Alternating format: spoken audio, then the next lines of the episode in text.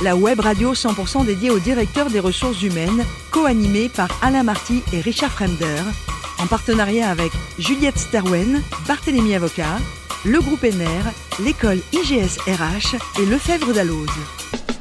Bonjour à tous, bienvenue à bord d'HRD Radio. Vous êtes 12 000 directeurs des ressources humaines et dirigeants d'entreprise abonnés à nos podcasts. Merci à toutes et tous d'être toujours aussi nombreux à nous écouter chaque semaine. Vous le savez, vous pouvez réagir sur nos réseaux sociaux et notre compte X HRD Radio-du-bas TV.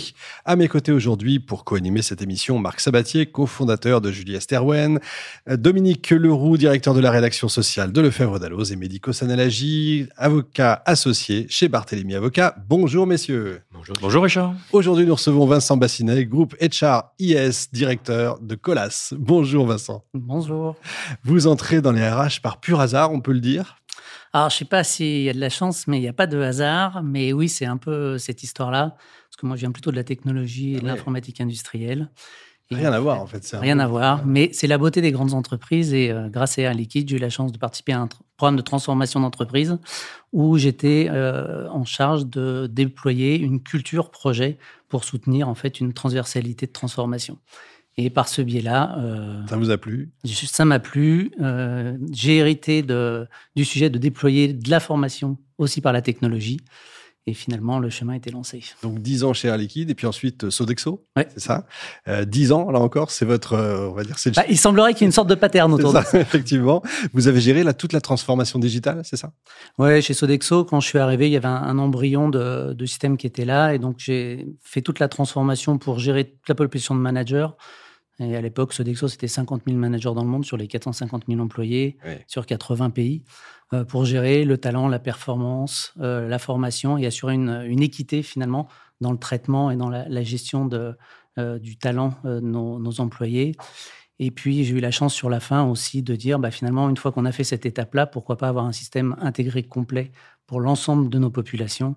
Et donc, j'ai mené l'appel d'offres jusqu'à son terme Effectivement, et enfin Colas. Alors euh, pour ceux qui ne connaîtraient pas, parce qu'on l'envoie partout, c'est quoi Colas? Alors Colas, c'est euh, une entreprise euh, du groupe Bouygues qui est spécialisée dans la construction de routes, de chemins de fer, et aussi qui a une grosse activité sur les matériaux et notamment les carrières. Effectivement, on en voit beaucoup, notamment à Paris. Combien de salariés? Dans le monde, on est 58 000. pour un chiffre d'affaires de 15 milliards 5. C'est énorme, évidemment. on va voir ça en détail. Mehdi. Bonjour Vincent. J'ai lu quelque part que lorsqu'on vous interrogeait sur l'avenir du DRH, vous aviez une réponse qui était euh, plutôt originale. C'était c'est un peu comme le, post-Covid, les changements ne sont pas ceux auxquels on s'attendait. Vous attendiez à quoi? Bah, Pour l'instant, le, poste de DRH, euh, il est finalement été beaucoup axé sur la gestion du personnel. Et on voit que finalement, euh, avec la tension sur les marchés, il doit devenir de plus en plus vraiment un partenaire du business. Et donc, finalement, il y a une forme d'upskilling qui doit se faire pour comprendre le business, comprendre les chiffres. Souvent, il y a une maturité sur la compréhension, notamment financière, par exemple, qui est très, très faible de la part de la fonction RH. Et aussi une compréhension fine des enjeux du business, de proximité, de réactivité. Et euh, j'ai l'impression que le Covid a vraiment accéléré cette transformation en euh, augmentant très, très fortement l'attention sur le marché, notamment sur le recrutement et sur tout type de profil. Euh, chez Colas comme chez Sodexo, on a des gens à faible qualification comme à haute qualification et finalement l'attention est sur l'ensemble euh, de ces populations-là qui créent finalement un vrai frein au déploiement du business parce que c'est des métiers où vous ne pouvez pas l'automatiser. Donc si vous n'avez pas les gens, en fait, vous n'avez plus de business. Alors j'ai une question très naïve, probablement à cause de, de mon rôle d'avocat en droit social. Chez Colas, l'égalité homme-femme, ça existe? C'est comment? Bah, ça existe au pourcentage de gens qui sont sortis des écoles. Donc euh, typiquement, sur la population de, compagnons, euh, elle est très faible. Euh, elle se développe, et notamment à travers un ordre d'excellence qu'on a chez Colas qui s'appelle les losanges d'or, où on développe de plus en plus la féminisation des métiers, parce que historiquement, c'était des métiers très très physiques, il reste physique, mais avec l'automatisation, les machines, finalement, ce côté force physique brute est beaucoup atténué. Et donc, finalement, c'est des métiers qui s'ouvrent de plus en plus aux femmes et on les accueille.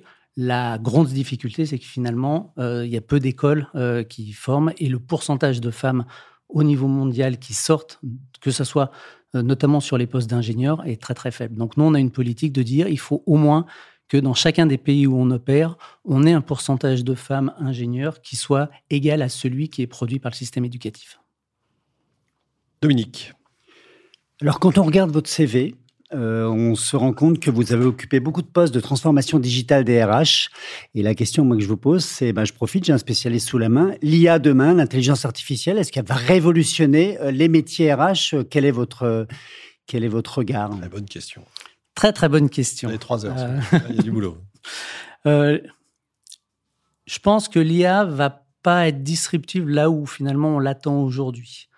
Euh, et notamment, on l'attend beaucoup finalement sur une sorte de surautomatisation, euh, screening des CV, choses comme ça.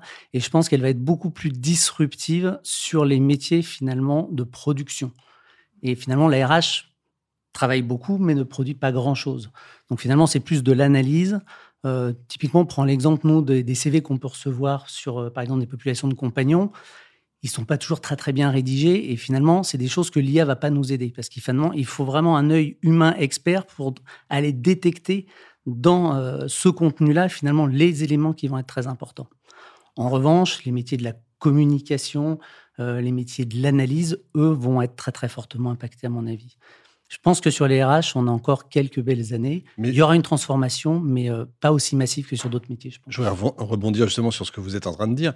Est-ce que les compagnons demain vont pas utiliser euh, l'IA pour écrire des CV et c'est l'IA qui va relire les CV Sûrement, et notamment ces populations-là, il y a, une espèce un peu de, de dogme de dire que finalement, souvent, c'est des populations qui ont euh, des faibles niveaux d'éducation, qui ne sont pas toujours euh, euh, complètement à l'aise avec la lecture et l'écriture. En revanche, ils ont tous des téléphones. Tous ceux qui ont des familles à l'étranger, ils utilisent des WhatsApp, des Skype depuis des dizaines d'années. Ils échangent de l'argent. Donc en fait, c'est une population, et vous avez raison, qui est beaucoup plus mature sur ces sujets-là que ce qu'on imagine. Et finalement, s'ils n'y arrivent pas, ils se font aider de leurs enfants, ils se font aider euh, de leurs conjoints, etc. Donc oui, il y aura une vraie, vraie transformation de ces gens-là.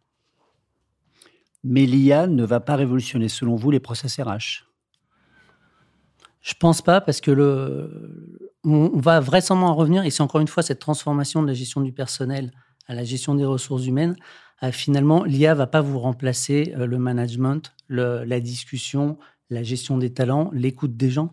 Finalement, dans ce renversement euh, des priorités aujourd'hui qu'on peut avoir, euh, finalement, l'entreprise a des besoins, mais les, les attentes et les attentions des gens sont aussi extrêmement prégnantes. Donc finalement, l'IA va pas nous aider sur ces sujets-là et ça restera toujours une histoire humaine entre une entreprise, un RH, un manager et un employé. Marc. Bonjour Vincent. Bonjour Marc. Euh, là, je m'adresse aussi aux spécialistes du digital dans les RH. Euh, la difficulté dans les entreprises comme ou dans les groupes comme Colas, quand on parle justement d'expérience RH digitale, c'est que les cols blancs et les cols bleus sont pas tout à fait égaux face à l'accès au digital dans leur environnement de travail. Hein, c'est un euphémisme même. Euh, comment est-ce que vous, réussissez, vous avez réussi à craquer ce problème si vous l'avez craqué? Pour l'instant, on n'a pas encore craqué. On s'en rapproche de plus en plus mais c'est un, vrai enjeu et qui finalement est assez multidimensionnel. Parce que on sait que de toute façon, sur ces populations-là, on ne pourra pas leur offrir un équipement d'entreprise. Mmh Donc, il y a déjà un premier truc à craquer, c'est que l'entreprise accepte qu'on utilise des devices qui ne sont pas euh, fournis par l'entreprise et donc avec des niveaux de protection qui vont être différents. Donc là, il y a toutes des discussions, notamment avec nos amis de l'IT, pour par rapport aux, finalement aux règles de sécurité et de protection de l'écosystème euh, IT par rapport à l'extérieur, de comment on, on va arriver à protéger ça. Et il y a une vraie question qui pour moi est vraiment la question fondamentale sur ça, c'est que euh, si on veut attirer ces populations-là, il va falloir leur offrir finalement une proposition de valeur très forte qui peut être euh, un accès à ma feuille de paye euh, beaucoup plus rapidement, euh, une idée de, mon nombre d'heures pour avoir, savoir combien je vais gagner, être capable de poser mes congés, etc. Et finalement, plus l'offre de valeur augmente, plus l'entreprise doit protéger cette information et donc plus les niveaux de sécurité augmentent, mais qui fait que l'usage devient très compliqué. Donc on est en fait dans une espèce de cercle qu'il va falloir craquer, de dire comment on va être capable d'avoir une vraie proposition de valeur qui va résonner sur ces populations-là, qui vont faire que je vais accepter en tant qu'individu d'utiliser mon téléphone personnel et mon abonnement Internet personnel, finalement sans ou avec très peu de compensation de l'entreprise, parce que l'offre de valeur va être là. Mais il va falloir que l'expérience euh, soit aussi un accélérateur et un catalyseur euh, de l'usage. Vincent, euh, comme job de rêve quand vous étiez plus petit, ça aurait été d'être batteur de jazz, c'est ça? C'est ça. Et vous aviez un modèle, vous aviez Oh, des modèles, j'en ai eu plusieurs, mais un qui est assez prégnant chez moi, c'était Dave Wackel, qui était à l'époque le batteur du, du, Korea Electric Band. Et voilà, j'ai eu la chance de 14 à 20 ans d'avoir une, une expérience semi-professionnelle euh, dans le monde du jazz traditionnel à Lyon. Donc, euh, Vous en faites toujours, en fait de temps en temps, mais, euh, mais, de façon beaucoup moins récurrente et de façon beaucoup moins professionnelle. Bon, vous êtes champion olympique de pot-au-feu. Combien vous mettez de viande dans le pot-au-feu C'est quand même une question importante. Ça. Alors, bah, il faut en mettre le plus possible. Normalement, c'est 7, mais c'est surtout que j'ai une tradition familiale où, en plus du bœuf, on rajoute une poule. Et ce qui fait que vous ah, avez toute la force du bœuf euh, sur le bouillon, mais aussi euh, tout le gras qui est amené par la poule. Ah, mais il faut, il faut 10 litres de. Il faut plutôt un gros chaudron. Effectivement.